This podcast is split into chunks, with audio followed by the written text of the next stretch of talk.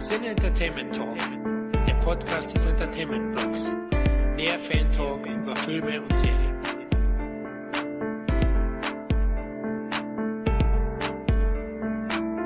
Ja, hallo liebe Hörer, kommt zum Cine Entertainment Talk und heute habe ich einen ganz besonderen Gast dabei, den erfolgreichsten deutschen Filmemacher der letzten Jahre, der letzten Jahrzehnte kann man schon sagen. Und ähm, ja, äh, ich freue mich ganz herzlich, äh, Uwe Boll heute begrüßen zu dürfen. Hallo Uwe. Ja, hi. Ich würde es direkt korrigieren. Äh, ich, ich glaube, ich bin einerseits der erfolgreichste und einerseits der misserfolgreichste deutsche Filmregisseur. Ja, sicherlich im Bereich äh, Filmproduktions, äh, die Filme, die ich gemacht habe, wegen weltweit Verkauf, aber gleichzeitig auch irgendwo derjenige äh, deutsche Regisseur, der sicherlich am allerwenigsten Unterstützung aus Deutschland jemals bekommen hat im Hinblick auf Fernsehen und Filmförderung. Das stimmt, ne? aber wie gesagt, es kann kaum jemand sagen, so viel weltweit Filme verkauft zu haben und so weiter, mit so vielen Stars gedreht zu haben, mit so großen Millionenbudgets. Da gibt es nur wenige, ist vielleicht Emmerich, Petersen und so weiter, aber dann wird es auch schon, glaube ich, sehr, äh, sehr schwach, muss man schon lange suchen. Ja. Und das meine ich natürlich. Das ist klar, du warst natürlich derjenige, der äh, am wenigsten Unterstützung erhalten hat, weil du eben halt auch sehr kontroverse Themen ansprichst, gerade mit deinen letzten Filmen und so weiter. Wobei ich immer sage, warum ist das so? Ne? Ich meine, warum kann man nicht Dinge anstoßen, die eben halt auch kontrovers sind, weil nur dadurch kann man ja auch Diskussionen anstoßen und so weiter. Man muss ja auch mal so ein bisschen pieksen, um einfach auch mal Diskussionen anzustoßen, die auch ein bisschen ungemütlich sind. Und dafür sind die Deutschen scheinbar nicht gedacht oder zumindest nicht die Institutionen, die das so unterstützen. Ja, dafür hast du ja auch das Buch geschrieben über den Genrefilm. Und man merkt ja auch wirklich, wie es immer mehr rumort Ne, ähm, und ähm, wie, wie einfach, wir sind in so einer, glaube ich, also jedenfalls Filmemacher, viele, äh, auch die, die vorrangig von der Förderung partizipieren, sind trotzdem irgendwo total unzufrieden. Mhm. Und äh, ne, also sie trauen sich nicht, weil äh, ja, ne, wes, wes Brot ich esse, wes Lied ich sing.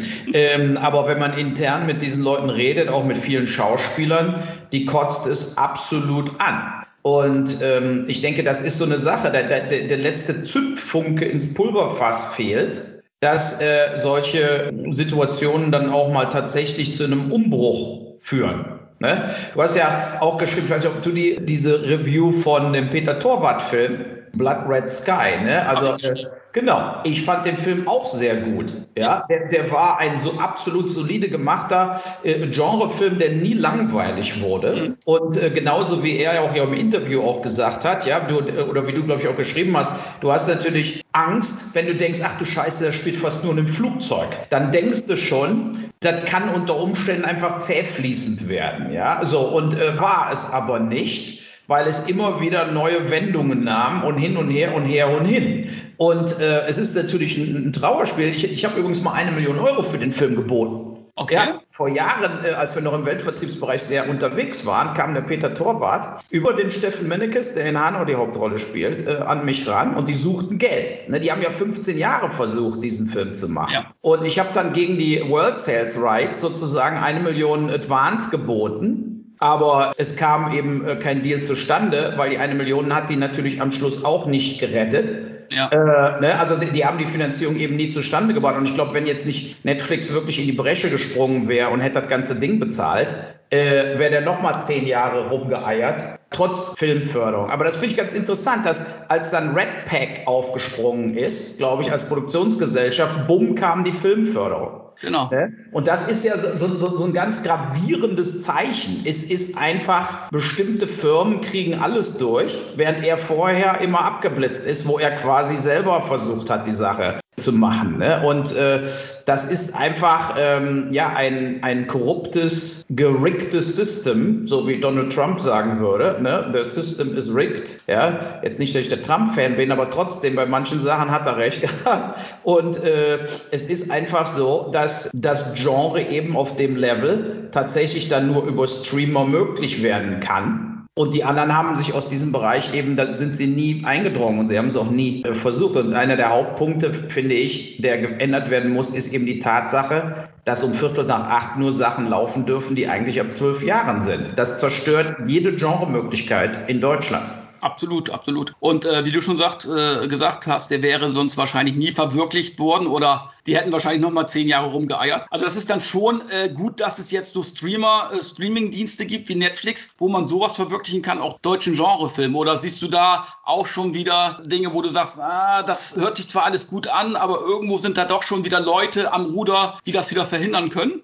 Absolut. Also äh, ich denke, dass äh, es A natürlich eine Riesenbereicherung ist mit Amazon ja. und Netflix. Voll, vollkommen klar. Und das soll sich auch nicht mehr ändern. Also das supporte ich, äh, bis der Arzt kommt. Aber äh, wir haben natürlich auch schon Sachen eingereicht, auch Genre oder eben politische Sachen wie Deutschland im Winter und sind abgeblitzt. Und ähm, ich sehe es jetzt mal so, wir werden weiter Dinge entwickeln, weiter Dinge einreichen. Aber auch da ist es tatsächlich bei Netflix schon so, weil die Leute, die die einkaufen, sind ja aus der normalen deutschen Filmbranche. Die haben vorher bei Sendern gearbeitet, die haben vorher bei großen Vertrieben und Verleihen in Deutschland gearbeitet. Und die greifen dann auch wieder auf dieselben Filmproduktionsfirmen zurück, wo sie für gearbeitet haben. Ne? Und dann ist das sehr, das entwickelt sich eben sehr Richtung zusätzlich Fernsehprogramm. Ne? Ich finde auch, dass die deutschen Sachen bis auf wenige Ausnahmen sehr angepasst waren und sehr äh, Mainstream-mäßig, aber eben nicht den Produktionen, die auch mal wehtun, Produktionen, die auch mal gegen den Kamm gehen sozusagen. Ja,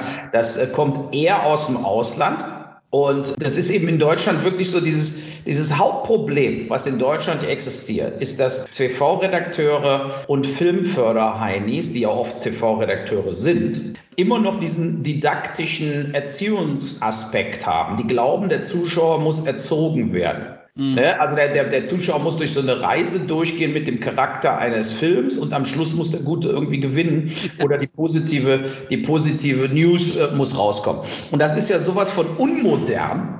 Also es ist ja einfach so, wenn man mal international auch nach Amerika guckt und so, diese alten Zeiten, wo der Held immer gewinnt, sind ja im Prinzip weggewischt, auch im Mainstream-Kino. Ja, ob du jetzt diese alten Charlemagne-Dinger hast, ob du viel was hast vom Blumhaus oder du hast The Joker und solche Sachen. Ja, also der Hollywood Mainstream ist nicht mehr so, dass die Guten gewinnen müssen oder dass überhaupt irgendeiner gewinnen muss. So, und, und das ist in Deutschland, ist das einfach alles nicht angekommen und daher gibt es eben auch diese, äh, sagen wir mal, wirklich für äh, also Cineasten so wie wir, ist es einfach so, dass Fernsehspiele für uns meistens unerträglich eigentlich sind. Ne? Das ist einfach eine einzige unerträgliche Scheiße mit immer denselben Schauspielern. Schauspieler. Und auch an der Realität vorbei. Ich meine, meistens ist es ja wirklich so, dass der Mörder nicht gefasst wird oder oftmals. In der Gesellschaft gibt es meistens kein Happy End, auch für den Privatmenschen oder was auch immer, wieder in der Bankenkrise die Leute ihre Häuser verloren haben und so weiter. Es gibt ja kein Happy End. In den meisten Filmen ist es doch wirklich so, alles klärt sich auf und alles ist wieder toll und alles ist wieder gut. Aber es ist in der Realität doch nicht so.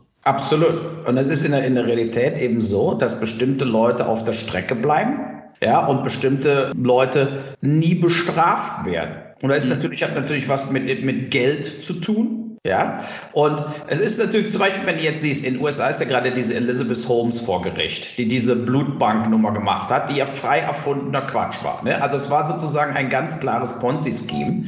Ihr komisches Bluttestgerät hat, äh, ich mache mal hier mein äh, Ding aus. So, die hat, hat natürlich äh, nie funktioniert.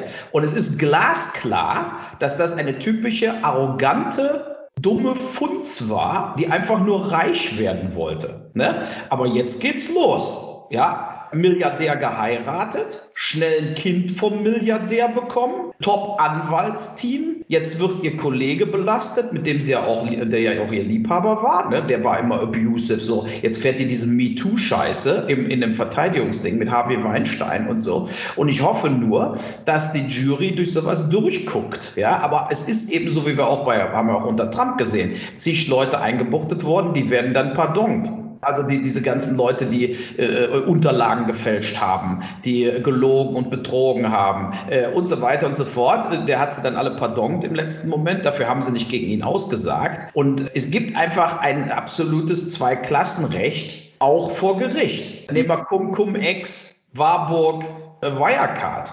Ne? Äh, ich meine, ich habe die, die Wirecard-Doku auf Sky gesehen und es ist einfach total schockierend, dass in England und überall fünf Jahre vor der Pleite von Wirecard wirklich Dossiers in der Presse waren, unter Analysten waren, dass Wirecard eine Geldwäscheinstitution ist. Ne? Und es wurde einfach in Deutschland von der BaFin und dann eben auch vom Finanzministerium auch schon unter Schäuble übrigens, also nicht nur unter Olaf Scholz, komplett beiseite geschoben, weil sie so eine Erfolgsstory wollten. Ne? Silicon Valley jetzt auch in Deutschland, ja. Dabei konnte keine Sau wirklich erklären, wo die eigentlich diese Gewinne her, äh, also wenn du irgendwelche Kreditkartenabrechnungen machst als Betriebszweck, wie willst du denn da 15 bis 20 Prozent Gewinn mitmachen? Also wie soll das denn gehen? Ja, das ist vollkommen Hanebüchen. Ne? Mastercard, American Express und solche Firmen Visa äh, machen ja auch viel weniger Gewinne.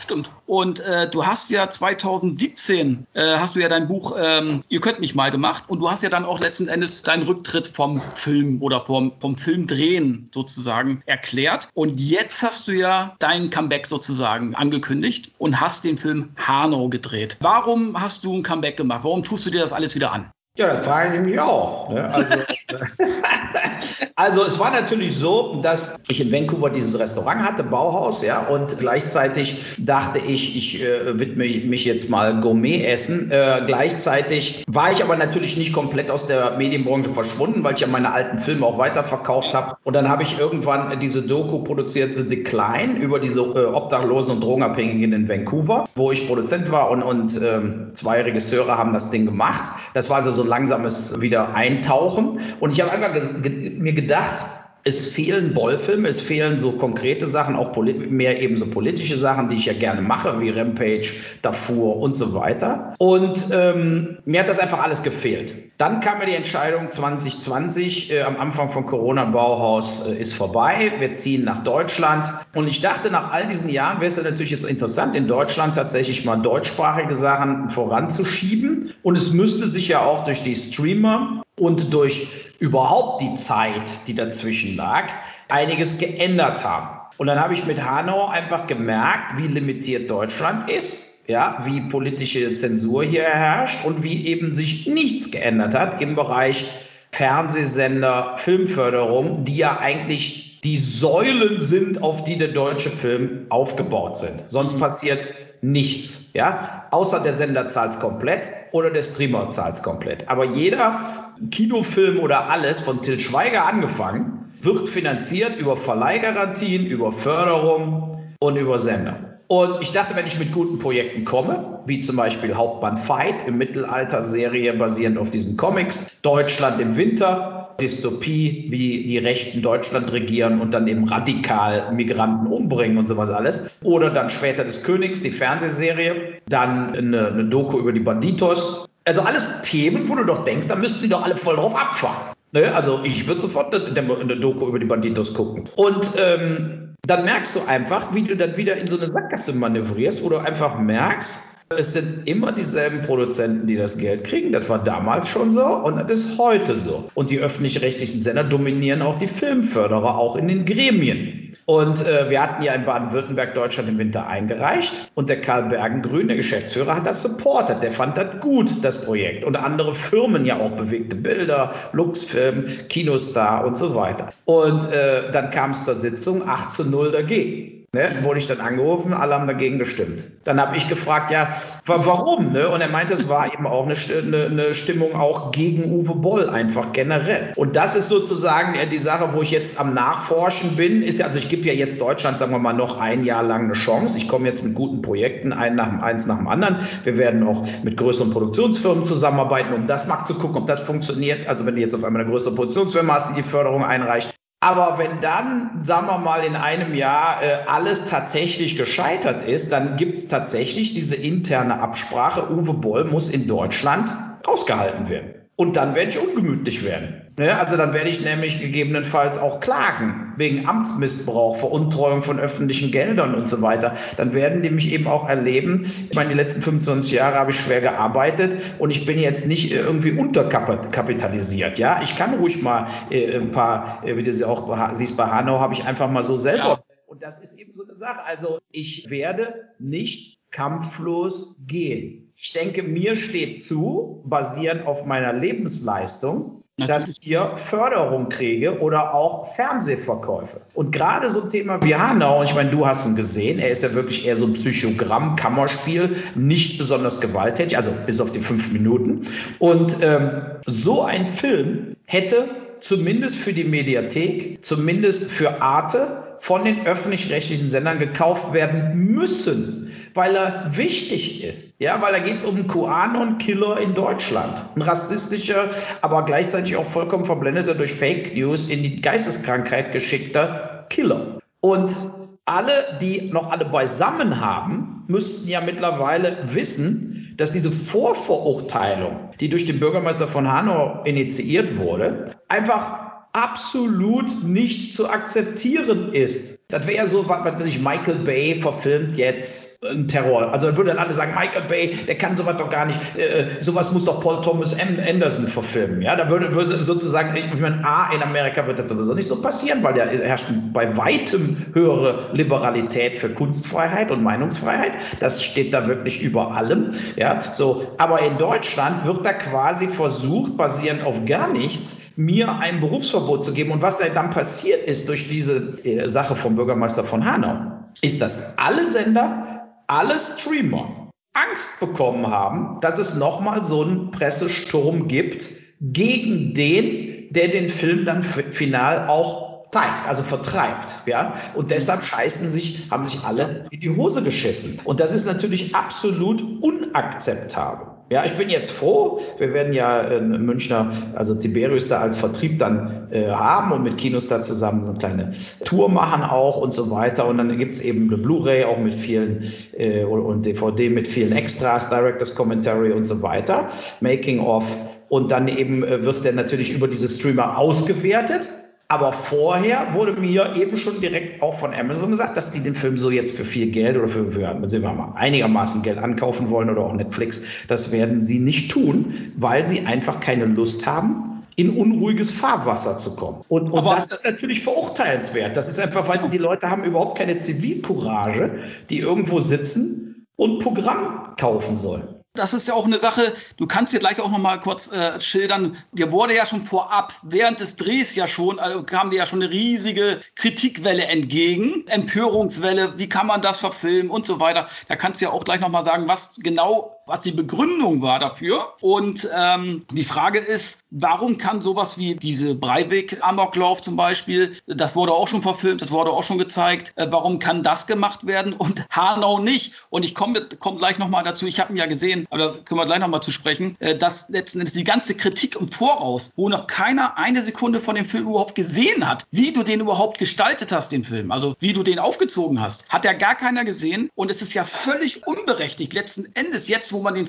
wo ich den Film auch gesehen habe, wo ich sage, nicht ein Stück dieser Kritik, die dir entgegengeschlagen wurde, äh, entspricht der, der Realität und der Wahrheit. Und was wurde denn dir genau da überhaupt vorgeworfen? Ja, dass ich einen gewaltverherrlichenden Exploitation-Film draus mache. Ja. ja. nach dem Motto Quentin Tarantino-Style wird der Typ durch Hanau ziehen äh, und die Birne wegschießen von allen. Ne? Und äh, dass das alles auch natürlich gegen den Willen der Angehörigen passiert, dass ich mit den Angehörigen nie Kontakt aufgenommen hatte. Dabei hatte ich Kontakt, ja, und mir wurde gesagt, die wollen also nicht an dem Film teilnehmen. Ich wollte jetzt erst in Hanau selber drehen, an Originalschauplätzen. Und dann wurde mir klar, dass das dann tatsächlich vielleicht pietätlos wäre, dass das äh, die Gefühlslage hochkochen würde, dass die Leute, die ja selber im Attentat überlebt haben oder sonst irgendwas oder Angehörige sind, dass die sagen emotional, das geht nicht. Und das habe ich total verstanden. Und so bin ich mit der Frau Dr. Lechner von der Bildungsinitiative Ferhat Anwar in Hanau auseinandergegangen, die für die gesprochen hat. Ja, und die hat dann gesagt, ja, äh, dann, also quasi viel Glück und äh, ich so, ja, dann mache ich eben mein Ding woanders, ne? also in Mainz in dem Falle. Und so habe ich es ja dann auch gemacht. Und dann kam mhm. der Bild-Zeitungsartikel, äh, wo Rados Bokel spielt ja auch eine kleine Rolle, die spielte mit. Und dann ähm, hat die Bild-Zeitung darüber berichtet, ganz normaler Drehbericht, also jetzt vollkommen wertfrei, auch nicht negativ der Artikel, kein bisschen. Und bumm, kam der Bürgermeister, sagt, ich spreche hier für alle Angehörigen, wie kann erstens jemand wie Boll sowas verfilmen? Eine Unverschämtheit, dieser Film darf nicht gedreht werden. Die hatten auch gedacht, wir drehen gar nicht. Die haben gedacht, wir drehen erst in fünf Monaten oder so. Ich habe dann auch den Bürgermeister ja angerufen habe gesagt, der Film ist jetzt fast fertig im Dreh. Meine ich, es ist erledigt. Also meine ich, es ist jetzt nicht so, dass ich sagen kann, ich drehe den Film doch nicht, weil ich Rücksicht auf die Angehörigen nehme. Der Film wird existieren, eh, ob sie wollen oder nicht. So. Und äh, was ich ihm übergenommen habe, der hat ja auch mit mir hinterher nicht mehr geredet, geredet und so, ist, ich habe ihm dann auch gesagt, hören Sie mal, ich könnte Ihnen noch eine einzelne Verfügung äh, reinhauen. Ne? Also nur mal so, weil es ist ja nun mal gelogen, dass Sie sagen, ich habe mit der Stadt Hanau keinen Kontakt gehabt. Hatte ich ja. Ich habe E-Mails und so weiter, Anrufe und E-Mails. Und das habe ich auch Journalisten dann bewiesen. Aber das Schlimme finde ich ja für Deutschland oder auch auf den Status quo, wo unsere Journalie mittlerweile ist, ist, dass die voll auf diesen Cancel Culture Zug aufgesprungen sind und eins zu eins, ohne mit mir zu reden, waren ja erstmal 80 Berichte raus. DPA, äh, Fokus, Stern, Süddeutsche, alle. Alle haben sofort eins zu eins gepostet, Boll, das dumme Schwein, gegen den Willen der Hanauer armen, armen Opferfamilien dreht er diesen Film. Dann kam die zweite Welle der Presse, wo mir Fairness versprochen wurde, wo dann äh, wie der Spiegel oder FAZ äh, längere Artikel, wo ich dann eben auch mal zu Wort gekommen bin, bewilligt wurden, die aber alle trotzdem eins zu eins als Schlussfolgerung hatten, der Boll ist der total falsche, um so einen Film zu drehen. Auch ohne eine Sekunde vom Film gesehen zu haben. Und ähm, das ist natürlich äh, todtraurig, dass die Journalie schon auf so einem Level abgesackt war. Und ich habe dann eben, als ich den Film tatsächlich fertig hatte, dann eben der Welt, der Welt am Sonntag den Film gezeigt, weil ich wusste, der Dennis Sand, der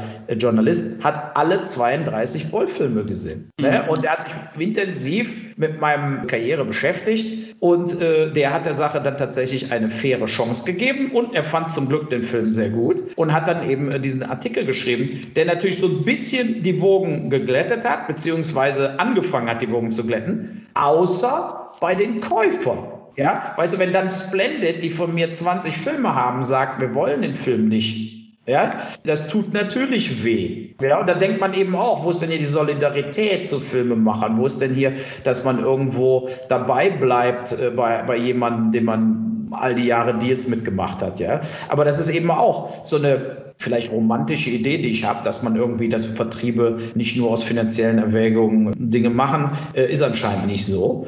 Und ähm, die wollten eben auch sich nicht ins negative Fahrwasser äh, begeben. War das und bei Auschwitz ähnlich, Uwe? Kann man genau. das vergleichen? Auschwitz und auch Siegburg kamen bei KSM. Nee, Auschwitz kam bei MIG, ne? Also dann eben Siegburg bei, bei KSM. Da war dann natürlich wirklich so mehr so ein Cherry-Picking dabei. Und ähm, ich fand es trotzdem scheiße, weil wenn ich aus der sozusagen äh, Frührente wieder zurückkomme und mache so ein Ding, äh, hätte ich mir ein bisschen mehr Solidarität versprochen. Aber das passiert eben nicht. Und äh, in unserem Fall jetzt bei Hanau einfach wegen einer politischen Marschrichtung. Und äh, ich sage nur den Hanau-Opfern äh, und Überlebenden, mein Film nützt Ihnen in der Aufklärung, im politischen Druck, und äh, guckt euch diesen Film an und dann unterstützt den Film, weil der, der Film unterstützt euch. Und äh, gegebenenfalls ist es ja wirklich mal an der Zeit, äh, in Hanau äh, die Polizei zu erneuern. Bessere Telefonanlagen, mehr Beamte, ja, und genauso auch Psychopathen vielleicht mal Waffen abzunehmen, obwohl sie seit Jahren durch die Ortschaft geistern, wie der Tobias Radken, und jeder wusste, der hatte nicht mal alle Tassen im Schrank. Genau, und das zeigst du ja im Film. Du zeig, es ist ja null effekthascherisch, was sie dir ja im Voraus ja schon unterstellt haben. Ne? Dieses, ah, das zeigt, da inszeniert er ganz genau die, den Amoklauf, alles in Zeitlupe und so. Ne? Ja, das haben ja. sie sich ja, das Bild haben sie sich ja schon zurechtgelegt. Und ich habe den Film ja gesehen, das ist ein Psychogramm. Es ist schon quälend dazu zu schauen, weil es ist ja quasi ein Kammerspiel. Übrigens auch der, der, der Steffen Menneke spielt es herausragend, muss man wirklich sagen, wo ich mich immer noch frage, warum hat er eigentlich keine größere Karriere, sage ich jetzt mal. Der hat ja schon in vielen Film von dir mitgespielt, Postel, Siegburg, glaub Blood Rain 3 und so weiter. Ja. Und äh, der hat das wirklich super gespielt. Also hätten wir jetzt nicht dieses, diese Vorverurteilungsgeschichten und diese Zensurgeschichten in Deutschland, der würde ja normalerweise einen Fernsehpreis kriegen, muss man ja ganz klar sagen. Also meinen Augen. So, und, und ich ja. finde, du zeigst da wirklich so ein Psychogramm. Du hast da, denke ich mal, auch äh, vom, vom Manifest des Amokläufers sozusagen auch diese ganzen Sachen aufgenommen, wie er diese Ideologie, er spricht ja ständig mit sich selbst. Er denkt ja, er, ist, er hat einen, da ist jemand, ein Geheimagent, der ihn da beobachtet und er redet ja und redet ja. Also er denkt ja jedes Mal, jemand sieht ihn. Also er spricht ja mit jemandem. Und äh, diese ganze Ideologie, diese ganze rassistische Scheiße, die er da von sich lässt, äh, das zeigt er ganz genau, wie er getickt hat. Und dann läuft er erst los und schießt innerhalb von fünf Minuten, sage ich jetzt mal, zeigst du es ja kurz und bündig, wie er dann die ganzen Leute erschießt und dann nach Hause fährt, seine Mutter erschießt und sich selbst. Das ist äh, letzten Endes geht es um wirklich um diese ganze psychologische Geschichte über die Krankheit, die er hatte. Letzten Endes war er psychisch krank, er war ein Rassist und eben halt, du zeigst immer diese ganzen Ideologien, die ja nicht nur er wahrscheinlich hat, sondern auch noch viele andere, die so denken. Die, das muss er ja irgendwo herhaben, den ganzen Kram aus dem Internet und so weiter und so fort. Und ich finde, das ist sehr, sehr wichtig, das auch zu zeigen. Und das könnte man sehr wohl auch in öffentlich-rechtlichen Fernsehen zeigen. Und wenn es um 22 2015 ist, meinetwegen. Oder in der Mediathek, wie du schon sagtest. Ich sehe da nichts Schlimmes dran. Äh, du verunglimpfst niemanden. Im Gegenteil, du klärst mit diesem Film auf und zeigst auch die Versäumnisse, die da gemacht worden sind. Mit dem, da haben ja zig Leute angerufen äh, bei der Polizei und keiner ist ans Telefon gegangen und so weiter und so fort. Es wurde, ja, die wurden alleine gelassen, die wurden in den Stich gelassen. Äh, das zeigst du ja, das ist ja alles bewiesen. Warum ja. kann man etwas, was man bewiesen ist, nicht zeigen? Genau. Und der Witz ist ja, die Absage der ARD hat, war ja zum Beispiel, dass ich vorverurteilt, also dass ich sozusagen nicht erwiesene Dinge äh, behaupte, dass die Polizei versagt hat oder das Ordnungsamt und so weiter. Und das ist natürlich hanebüchener Blödsinn, weil das ist ja alles zweifelsfrei erwiesen. Ja, so. Ich sage ja zum Beispiel auch nicht, dass die Polizei blöde Faschisten waren, die absichtlich nicht ans Telefon gegangen sind, sondern äh, es war ja einfach keiner da. Ja, weil wenn eine uralt Telefonanlage irgendwo ist, wo du zum Beispiel das Telefon jetzt an 91, also 110 nicht auf dein Handy umstellen kannst, weil du mal zur Tankstelle fährst, äh, um Eis zu essen, Genau. Samstagnacht. Ja, so, dann zeigt das, die Polizei ist veraltert. Es gibt ein Digitalisierungsproblem. Es gibt ein, einfach ein technologisches Problem. Das, ich meine, 110 muss immer sofort besetzt sein. Du kannst ja nicht, wenn ich einer umbringen will, 110 äh, äh, anrufen, äh, ja, und wartest 15 Minuten in der Warteschleife. Das ist ja eine, eine Parodie per se. So, und dann die Situation tatsächlich mit den Waffen.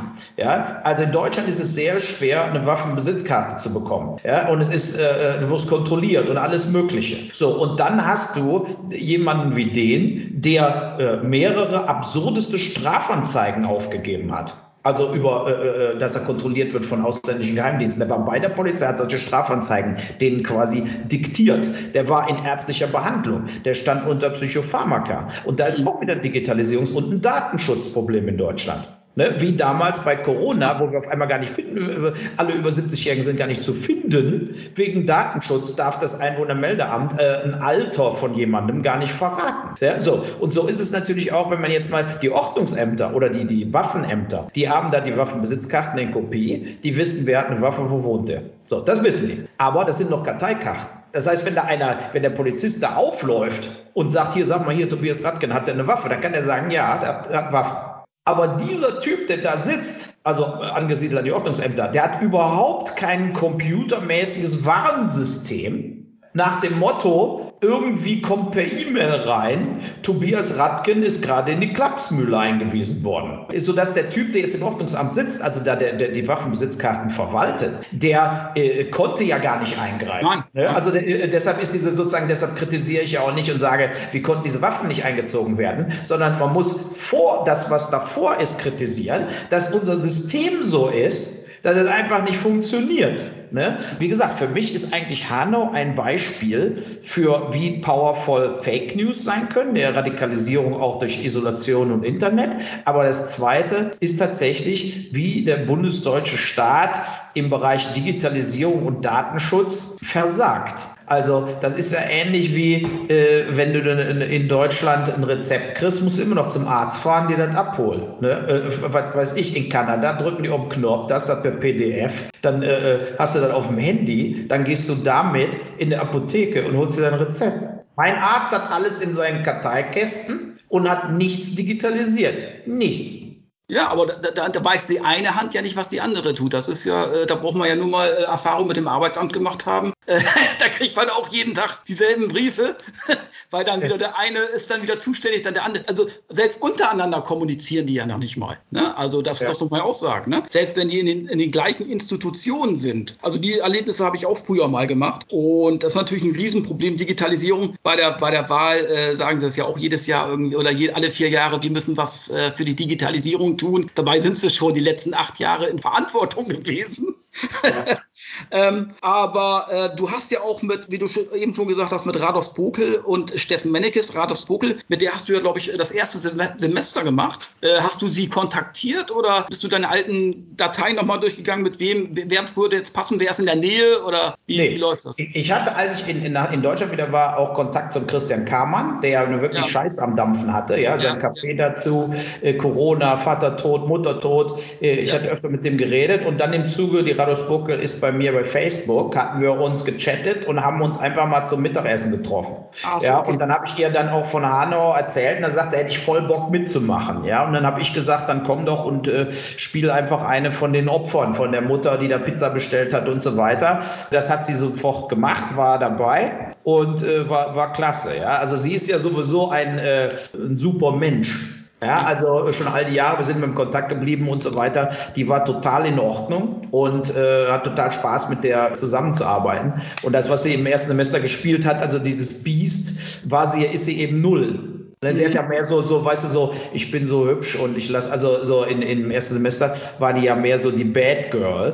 Und äh, das ist in Wirklichkeit ist sie ist genau das Gegenteil. So, und ähm, ja, also so kam das zustande. Und äh, von daher hat das, hat das da auch äh, Spaß gemacht. Und Christian Kamann hatte ich ja bei Max Schmeling dann nochmal eingesetzt früher. Ja, ja. Und war auch, der spielt ja auch bei mir in Amoklauf auch mit. Und der ist auch ein, äh, einfach ein toller Typ, total nett. Und äh, wie gesagt, ihn hat es einfach äh, dieses ja. Jahr brutalst erwischt. Steffen Mennekes, denkst du, also ich glaube, es gibt viele Schauspieler, die auch sowas gerne spielen wollen würden die aber wahrscheinlich davor zurückschrecken oder auch nicht die Gelegenheit dazu bekommen, wenn sie in öffentlichen Gefilden sich, äh, öffentlich-rechtlichen Gefilden aufhalten, sage ich jetzt mal, die, die aber mal Bock hätten, auch mal sowas zu spielen. Aber glaubst du, dass sowas für einen Steffen Mennekes, sage ich jetzt mal, ein Nachteil ist, letzten Endes das gespielt zu haben oder spielt das keine Rolle? Nee, ich glaube, für ihn kann es eigentlich nur ein Vorteil sein, weil es befriedigt ihn ja nicht in irgendwelchen Dingern wie der Pass spielt er ja mit oder so, wo er dann so einen Satz hat und spielt einen ja. Fahrer oder sowas.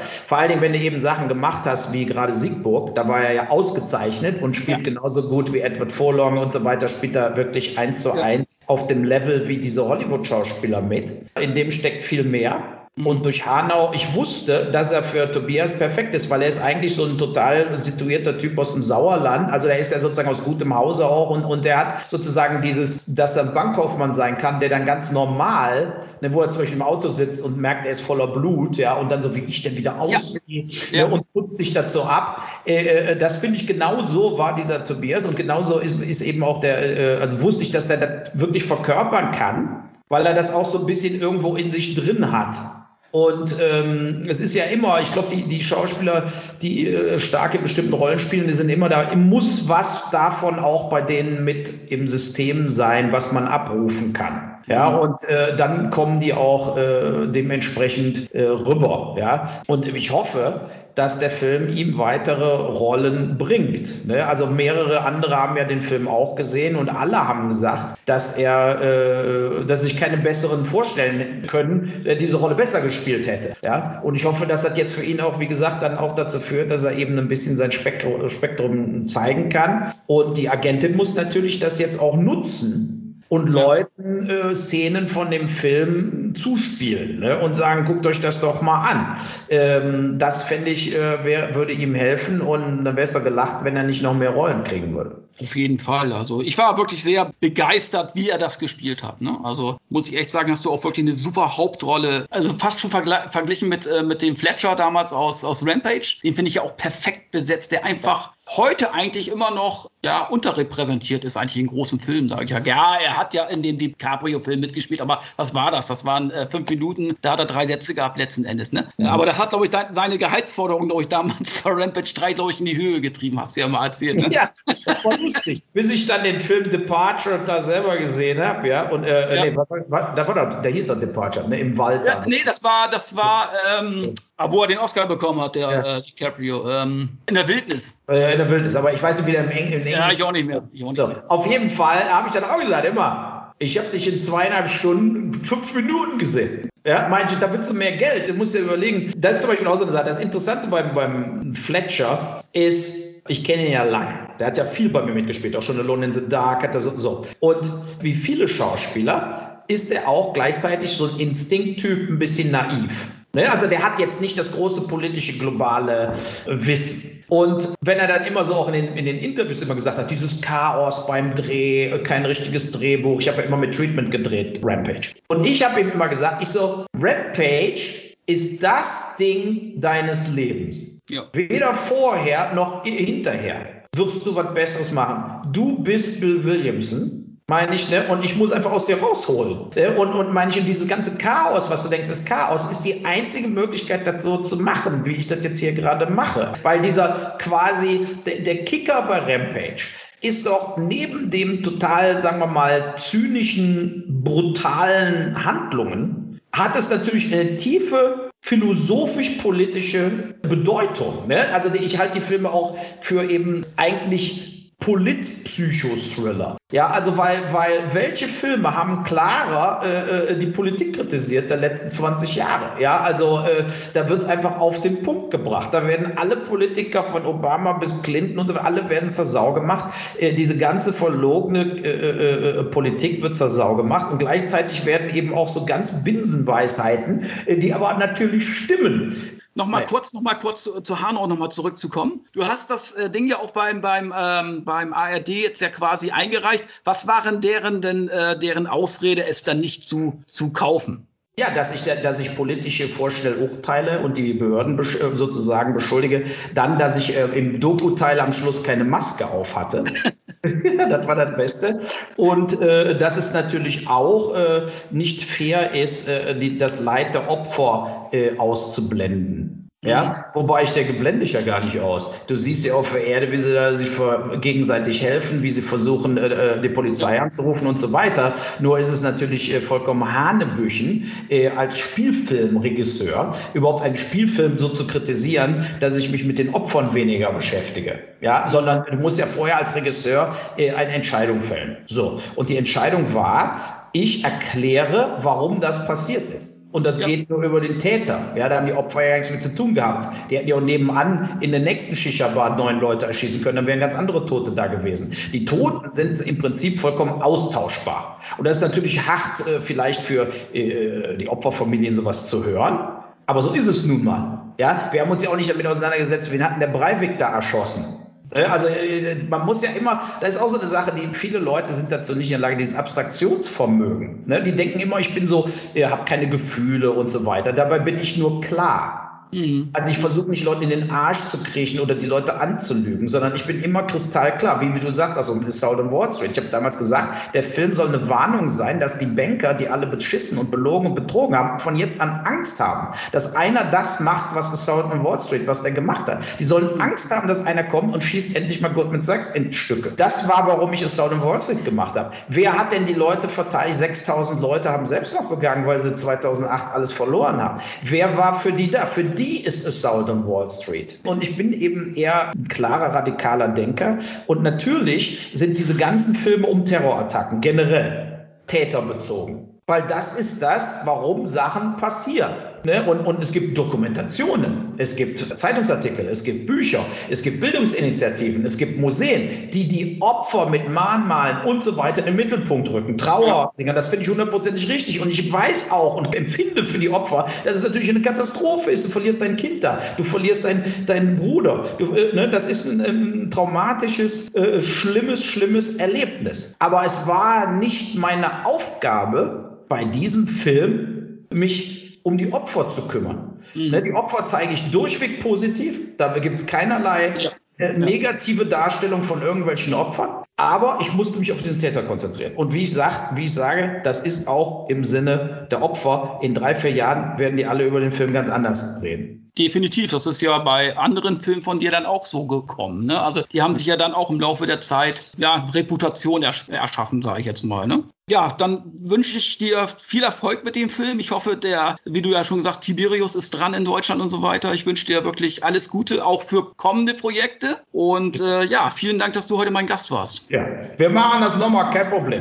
Ja, vielen Dank. Und äh, ich wünsche euch, liebe Zuhörer, einen schönen Abend, gute Nacht, was auch immer, welche Tageszeit ihr euch diesen Podcast jetzt gerade anhört. Und ihr könnt uns weiterhin unterstützen, zum Beispiel bei Patreon. Äh, da könnt ihr uns ein bisschen Geld zuwenden, damit wir kostenneutral bleiben. Das wäre super toll. Und äh, ansonsten könnt ihr uns auch bei äh, iTunes und so weiter bewerten. Freuen wir uns immer drauf. Und bis zum nächsten Mal. Bis bald. Tschüss. Tschö. Sin Entertainment Talk, der Podcast des Entertainment Blogs. Mehr Fan Talk über Filme und Serien.